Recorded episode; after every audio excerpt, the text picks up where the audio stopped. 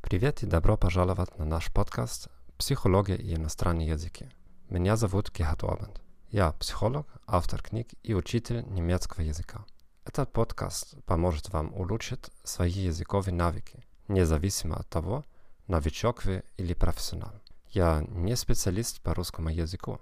Конечно, вы уже поняли это. Пожалуйста, будьте терпеливы со мной. Но я обещаю, что буду поправляться с каждым новым эпизодом. Если вы обнаружили этот подкаст только сейчас, ознакомьтесь с последними эпизодами. Качество будет намного лучше, чем у первых. Тема сегодняшнего эпизода такова. Страх быть исправленным перед другими людьми.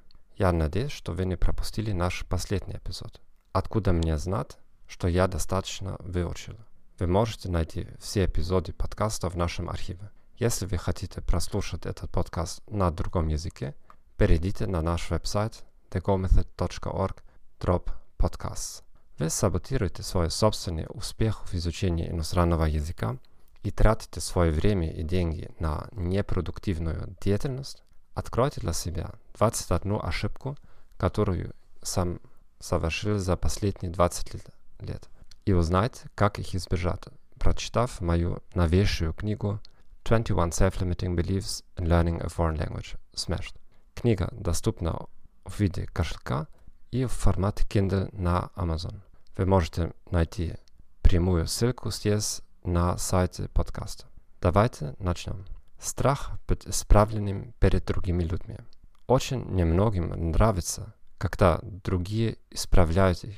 Еще меньше нравится, когда другие исправляют их перед другими людьми. В некоторых культурах это более приемлемо, чем в других культурах. Особенно в азиатских культурах, но не только, очень невежливо публично критиковать других людей. Это означает, что мы нападаем на их имидж, их лицо. Что делать со страхом публичного исправления? Вы должны понимать, что это на самом деле не происходит очень часто.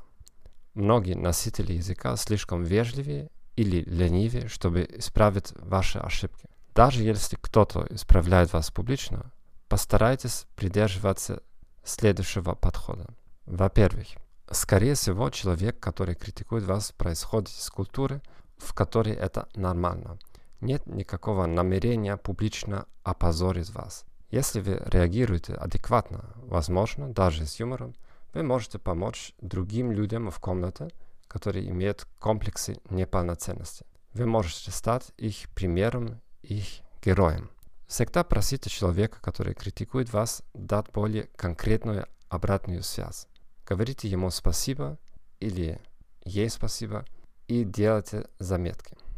Старайтесь активно искать отрицательный отзыв. Чем больше вы это испытываете, чем легче будет реагировать на критику.